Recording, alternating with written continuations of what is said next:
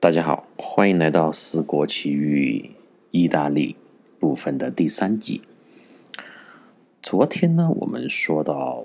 我坐电梯的事情，为什么昨天突然就结束了？结束了呢？是因为是因为我在回忆这段经历的时候，就是我昨天在描述的时候，就是头皮已经是发麻的，有点影响我的状态，所以我当时就啊停止了。大家可能都有相同的一个经历，就是当你在回忆非常细节细致的按原来的场景的回忆你的一段特别恐怖和让你害怕、让你心里面特别的犯忌的这么一种一段记忆的时候，你可能全身的鸡皮疙瘩，还有你的头皮会发麻，就是这种感觉。所以我调整了一下，今天呢，我继续给大家分享电梯的。下面部分的事情。昨天我们谈到了那个电梯，在我出来以后自动的，里面没有人，那个肛门缓缓的关上，就继续往上面开去了。那么在这个时候呢，我肯定就只能步行回我的那个顶层的房间。嗯，因为那个电梯是已经上去了，而且我不可能留在停留在那个房那个楼梯口那个地方，因为楼梯口那个地方当时是非常寂静的，电梯只听到电梯轰轰往上面开的声音。最后的两层楼，那我是打开手电筒，手机的电筒啊，几乎是呃一步三梯，像刘翔那样跨到我的酒店门口的，我什么都没有管，两层楼。啊，可能就十秒钟的时间，我就跨上去了。呃，这个时候我当我来到酒店门口的时候，我就瞥了一眼角落里那个电梯，它呢已经到了，而且那个门是开着的。这个时候我来不及细想，我掏出钥匙，赶紧进门，反锁好，打开灯，长长的舒了一口气。当然，啊，整层楼，可能整个楼。我不知道哈，可能上面几层楼就只有我一个人。从我当时的情况判断来看，因为那个时候已经是晚上十点钟的样子了。正在这个时候，我进了门，反锁好，打开灯，舒了一口气以后，门外就传来了电梯那个钢门关闭的声音。而且呢，在这个时候，我明显的听到了走出走出电梯的脚步声。啊，这个场景啊，大家如果去想象的话，而且置身其中去想象的话，应该没有谁的内心应该可以平静下来的吧？妈的！我当时就想，老子行走世界这么多年，怎么就定了这么一个破地方来住？真是后悔也没有用了，因为我也没有勇气再打开门，再呃走到楼下去。整个外面的火车站的广场那附近呢，已经是呃空无一人了，而且下面的那些非洲兄弟现在干什么，我也不知道，所以我就只能啊硬着头皮呢，在这地方住一晚上。整个顶层呢，就我一个人包场，这个楼也不知道多少人，我刚刚说到了，所以我进到房间以后，打算压压惊，我就玩了一会儿手机，吃了一本。吃了一包那个干胡豆，又是干胡豆，因为那个干胡豆嚼嚼干胡豆的声音啊，声音比较大，可以给自己壮胆啊。有的时候我的一些比较怪癖的行为或者习惯，呃，听起来是比较搞笑的吧。嗯，我坐了一会儿，我发现虽然是冬天，我的浑身已经湿透了，因为刚刚那个电梯惊魂的事件呢，让我有点懵。因为之前虽然也遇到过一些离奇的事件，在不同的地方，但是这一次是最不能够用常理来解释的。尤其是我刚刚进门以后，外面电梯里面传来那个脚步声，这个真的是没办法解释。这个时候已经接近十一点半了，当我休息好以后，我一阵尿意袭来，要去上厕所。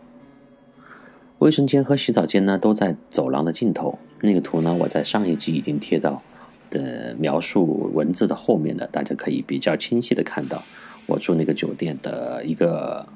空间的构造。嗯，虽然这个卫生间和洗澡间都在走廊的尽头，但是呢，它好在是在内部空间里面，就是我进来那个大门是锁好了的，只要那个大门锁好了呢，还应该是安全的。这个时候就我就靠在我的房间门外，啊，房间门朝外听了一会儿，没有发现任何动静，而且我从那个猫眼，他们也有猫眼，看出去呢。走廊和接待室的都是灯火灯火通明的，因为我刚刚进来的时候把所有的灯都全部打开了，而且当时我恨不得把那个微波炉和冰箱的门也打开，让里面的灯给亮起来，能够亮的都给给我全部亮起来。嗯，这个时候我和那个电梯是隔了两道门的，一道门是我的房间门，另外一道门就是整个这个小酒店的一个外面的那个一个大门。我希望那个该死的电梯已经回到了一楼。当然了，我没有勇气勇气到外面去确认啊。我拿起了我的洗漱用品、浴巾，还有换洗的衣服，呃，装好钱包、手机，最重要的当是房间的钥匙，轻轻的打开房门，回身反锁好，走向走廊尽头的浴室。虽然这个楼很老旧，而且这家住宿呢处于半停业的状态，但是我不得不承认啊，房间和卫生间还算是很干净整洁的，而且基本设施也比较完善。啊，热热水呢很舒服，我把水开的很大，洗的很爽。当然呢，我也从这个浴室浴室的里面反锁了浴室的这个门，管他外面什么牛鬼蛇牛鬼蛇神，老子在喷头下两耳不闻。我洗完拉完，一身的清爽。这个时候，心情也就慢慢的放松了许多。之前那个诡异的电梯的经历了，仿佛好像在短短的十几二十分钟中，也已经忘掉了。我洗好以后，我拿起我的行头，十步之内就可以走回我的房间。我来到我的门前，我再次警惕了起来。为什么呢？因为。刚刚那个电梯的事件，再加上加上我从下午到现在的一系列的一个经历啊，就让我潜意识当中觉得今天这一天一一定是一个不平凡的一天，所以要特别的小心。嗯，而且我一个人独自享用这么大的空间呢，就是你有一种感觉。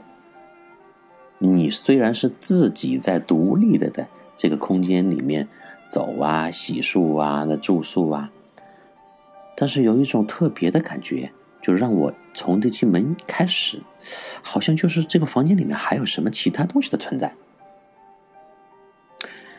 用钥匙开我的房间门之前呢，啊，我再一次用耳朵贴近了我的房门，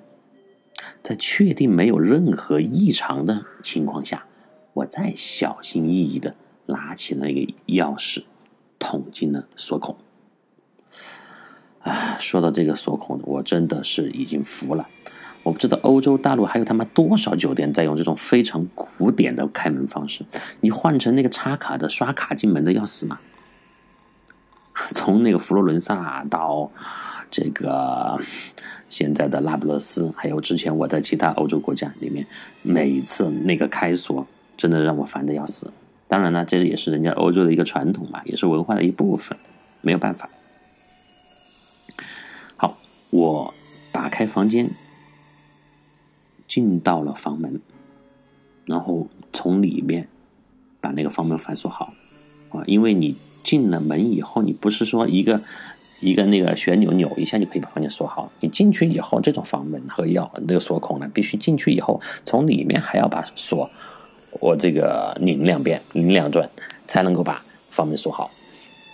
这个时候呢，我锁好房门，就觉得今天晚上大功告成了，啊，基本上没有什么大的问题了，终于可以结束这不同寻常的一天。就在这个时候，接下来我的发现让我自己再次全身冒汗。我离开房门前。我插好的充电宝，已经从左边的床头柜跑到了右边的桌子上。还有，我确定打开的床头灯此刻是熄灭的，而且我马上清醒了一下，就是我肯定没有产生幻觉，因为我离开之前，我打开了这个房间所有的灯的呀，包括天花板上的大灯。床头灯还有镜前灯，我是非常确认的，而大灯和镜前灯现在依然是开着的，唯独那个床头灯熄灭了。所以呢，这也是我刚刚没有第一时间进门的时候就发现不对劲的地方的原因，因为其他的地方灯都是开着的嘛，就是那个小灯，它是一个很小的细节，呃，容易被我忽略掉。这个时候我已经来不及管那个充电宝了，我先冲到那个床头柜旁边去检查一下那个床头台灯是不是坏了。答案呢是否定的，因为台灯的开端呢，开关呢，它是一个按钮嘛，已经被按向了关闭的那一边。我轻轻一按呢，那个台灯又亮了，而这一切，就我现在经历和发现的这一切，是和我。短短二十分钟去洗澡，洗澡之前离开房间的清晰的记忆完全是违背的，因为我绝对不会怀疑我的记忆呀。我多年来独自旅行的这么一个习惯，让我一直有详细在头脑里面记住离开房间之前物品摆放的位置，还有开关灯的这样一个习惯。而且这个时候也排除老板会在半夜差不多十二点的时候偷偷的摸进顾客的房间帮我打扫卫生呢，这是不可能的呀！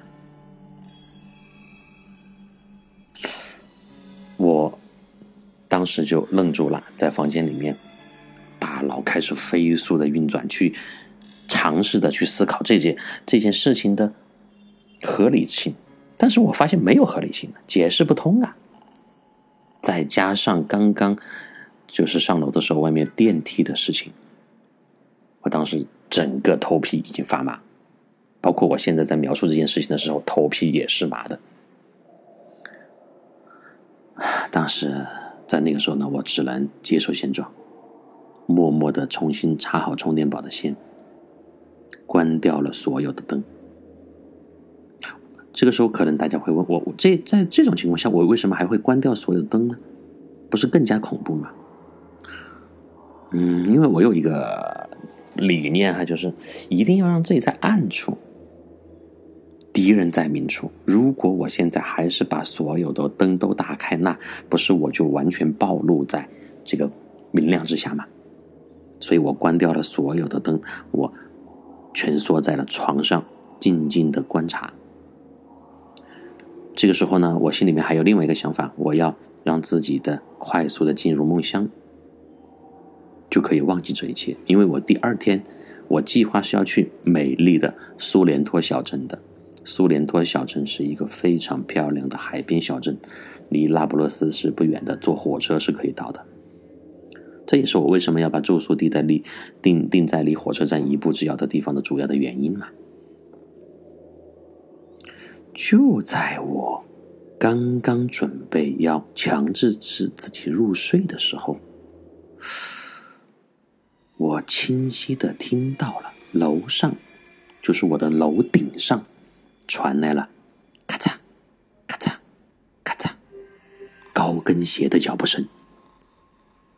这个脚步声由远及近，然后就停留在了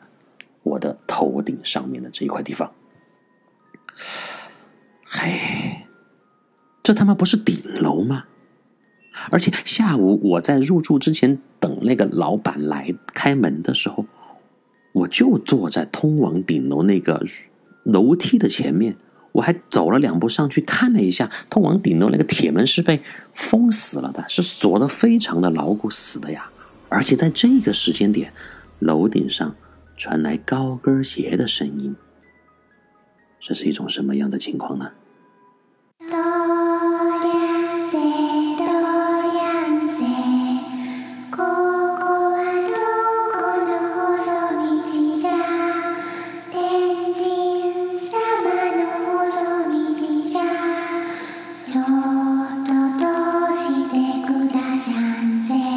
但是呢，好在当天有一个很客观的原因，我们不能不啊注意的是，因为我从中午下火车到下午出去到晚上回来，就是已经经历了很多，从身体上还有精神上。体力上、意志上都是很疲惫了的。当那个高跟鞋声音后面消失了以后呢，我也就没有再管它，而且莫莫名其妙的，很快的就进入了梦乡，因为我的身体已经扛不住了。当然，当然，我我承认我自己还是比较胆大的啊。第二天早上醒来的时候呢，阳光已经从绿色的那个百叶窗的缝隙里面穿透了进来。我本能的检查了我的四肢是否健全，然后看了一下最重要的两个东西：护照、手机、信用卡是否健全。其他嘛都无所谓了嘛，因为护照、手机这是最最重要的。我已经忘记了我是怎么睡着的了，但是呢，呃，我记得我睡前还是关掉了所有的灯啊，就是我我上面解释的一样，因为我一直觉得人在黑暗当中。比暴露在光明当中更加的安全。早上起来的时候，这次我发现屋子里的灯呢没有自己打开，其他的物品也没有什么问题。虽然阳光只是从窗户的缝隙当中流进来，但是也足以照亮整个房间，因为他们那边就是晚上黑的比较早，呃，早上亮的也比较早。这个时候我。发现好像昨天晚上那些所有的经历都是在梦中一样，但是你仔细一想，又是现实发生，好像又什么没有是发生过。这个时候我就觉得，从来没有感觉到阳光是如此的珍贵。就当你看到你身边的一切在阳光的笼罩之下的时候，你的内心的踏实就慢慢的回来了。但是有一个很关键的点。今天我还要在这个地方住一晚上，因为明天早上一早我要坐火车到罗马，再从罗马啊中转飞去布达佩斯。再加上我历来的典型的小市民的心态，这个时候我再去更换酒店呢，不仅损失的是房房费，我还要产生其他的交通费。意大利的消费虽然它的那个标准没啊不及英国和瑞士那样的国家。但是也是我比较讨厌的国家之一了，所以呢，还是那句话，来都来了，就这样吧。嗯，我要再一次赞美一下意铁的方便，意铁就是意大利铁路系统。我顺利的买到了九点四十开往苏联托的火车票，阳光甚好，我很快就忘记了昨天晚上顶楼的那些诡异的事情，我蹦蹦跳跳的去月台等车。意大利的火车站呢，大都是非常开放的设计，没有安检，大门和月台的距离也很近，每一个车站的车次呢都很多，铁轨站台也很多，所以呢一定要注意的提前去看你所持车票的车次所在的月台，一旦走错了就会很麻烦。苏联托呢也称呃索伦托，英文应该叫做 Sorrento。它是一个经典的意大利民歌，民歌，呃，叫做《重归苏联托》，他唱的就是这个地方，一个离那不勒斯不远的绝美的海滨小镇，应该称为小小镇，因为我到了以后，我发现真的很小很小。啊，我在那不勒斯火车站等车的时候，我就和一群来自美国的中学的师生团队聊上了，他们应该是来意大利的交换生的队伍。嗯，坐车去往一个镇上的烹饪学校，目的呢是学习做披萨和意大利面。就是在欧美国家之间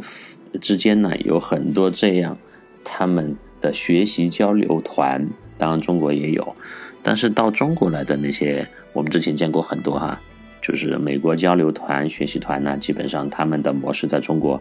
是到学校参观，然后举行一些活动，找一些寄宿家庭学习中国文化。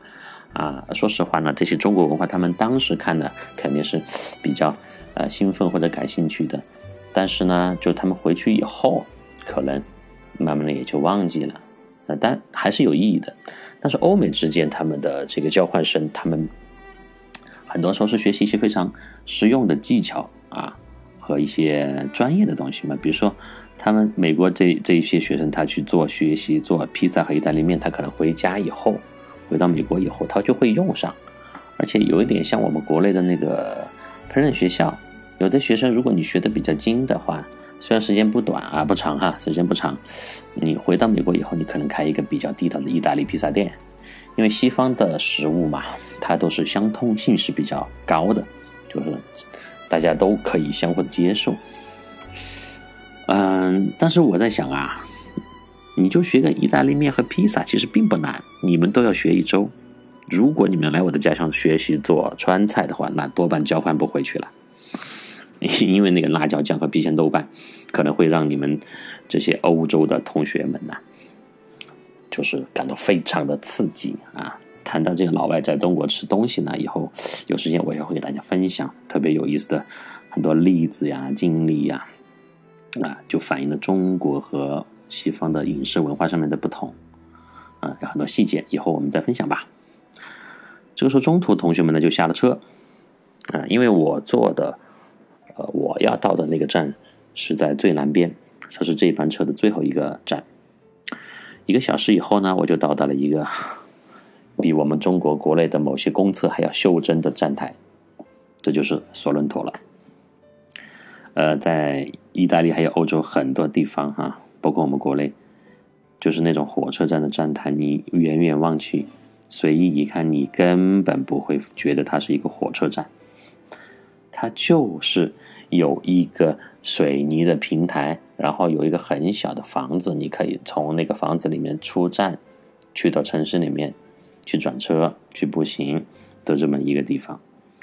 它是非常讲究实用的，不像我们的火车站都是修的啊，哪怕是一个很小的县级市、地级市，都是修的非常的漂亮的、宏伟的、壮观的。好，接下来我们来说一下这个索伦托这个镇啊。这个镇呢，它濒临的是地地中海的东北部，它是属于山地的造型。造型从火车站出来，一条主路一直向下，就到了小镇中心的广场。一棵巨大的圣诞树就矗立在那个地方。嗯，因为他们圣诞节嘛，在西方肯定是就像我们春节一样，它的那种氛围会延续很久。因为我到的时候是一月十几号嘛，离圣诞节也不是很远，所以很多装饰呀，啊一些布置都还没有拆掉。从那个广场旁边的桥上望去，我们可以看到下面有一条公路，从后面的山间呢一直延伸到远处的海边。然后大家的画面感慢慢就出来了哈，这是一条很有特色的路，让我当时就想起了在我在西班牙那个昆卡。石头古城见过的类似的山路，因为我一看到这个山上面蜿蜒的弯曲的这样公路，我就特别的上瘾啊！因为这次我没有租租车嘛，没有开车。如果我开车的话，我肯定是要去走那种山路的，因为觉得特别的过瘾。你想想一下，开着音乐，然后把这个车窗摇下来，在那个山路当中去盘旋啊，空气非常好，是你的车窗旁边掠过的都是一些自然的景色，还有教堂等等等等这类当一一些场景，是非常舒服的事情。而且在国外开车呢，嗯，有一点就是车很少，你在你比在你在国内开车的压力要小得多啊，是非常舒服的一件事情。但是呢，我我就是我提的刚刚在西班牙的昆卡石头古城见到那种山路和这个地方的山路还不一样，因为这里呢，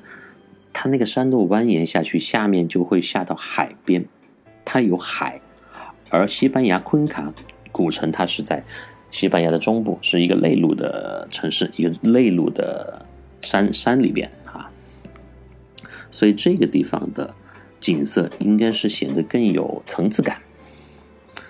呃，路的旁边还有一座看上去很适合拍中世纪鬼片的那种建筑，然后旅行指南上就告诉我这是一个磨坊，当时就是磨粮食的地方，如今呢已经被青苔和植物完全的覆盖。这个老磨坊呢，十世纪就开始工作了，它本来之前是与大海相连的，但是因为街道的改建和那个城市的扩张呢，逐渐就失去了水利的源头。因此就废掉。现在呢，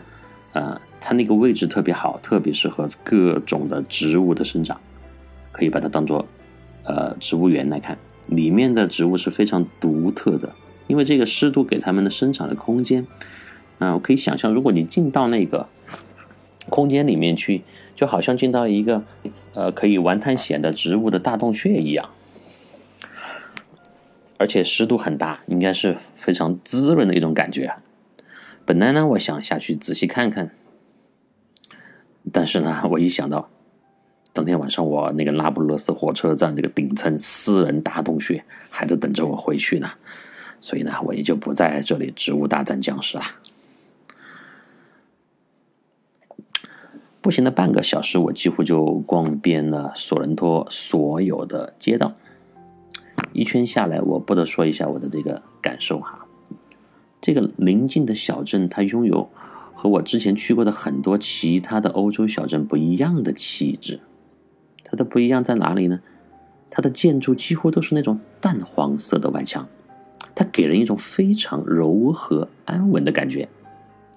它有不少的店铺，但是大多数呢都是给寥寥无几的本地居民服务的。这个小镇上的本地居民应该非常少，我估计不超过两到三千人。它的餐厅呢大都是做外卖的，啊，嗯，它的那个铁路和公路系统是很发达，但是街上的车辆呢丝毫不繁杂。它拥有壮丽的地中海景，但是呢，它这里。它这种祥和的氛围和那种壮丽的地中海景呢，形成了一个比较明显的对比，就是给人一种在一种波澜壮阔的气场下，内心平静的地方，能够让你。所以这里作为一个旅游景点，其实名气是不小的，但你身处其中的时候，不会感受到一丝丝的嘈杂和商业的气息。在这个季节，不管是零零散散的游客，还是慵慵懒懒的本地人，他都仅仅是在这座安逸的小城。对了，我们四川话叫做安逸啊，这种安逸的小城里面，享受着冬日的阳光，互不打扰，各自安好。这个地方叫做啊，叫做坎帕尼亚大区，因为英大意大利它分为很多大区嘛，所以这个坎帕尼亚大区真是一个比较神奇的地方。前一天呢，我还在黑人和黑暗当中穿梭和迷茫，此时此刻呢，又让我在自由在阳光这种温暖的阳光下面徜徉。这个时候，我走着走着呢，就又想了一个问题：今天晚上我回到酒店还洗澡吗？所以，我我还是想，因为我说了，我特别喜欢谈自己的感受哈。就是独自自举这种随意的旅行行程的安排，就会让你有特别多强烈对比的感受。你想一下，我头一天到了那不勒斯，下午的这种啊焦虑呀、忙碌啊，到了晚上的恐惧呀、诡异呀，啊，都还是如此的明显。但是第二天，我我就是坐火车来到一个很安静的、很宁静的小镇，就把你所有的感受就颠覆过来了。这种感受呢，就是只只有你自己，尤其是一个人哈，独自旅行的时候，你可以跟自己对话，你有特别丰富的这么一个精神世界的转换，它就显得特别的有意思。好，然后今天的这个分享呢，就到这里，明天我们继续。我们在我在索伦托的旅行，在明天的旅行当中啊，我会见到。啊，很独特的自然景观和给大家介绍意大利当地的有意思的一群人，还有我在一个特别美丽的海滩见到比较奇怪的场景，咱们下次再见。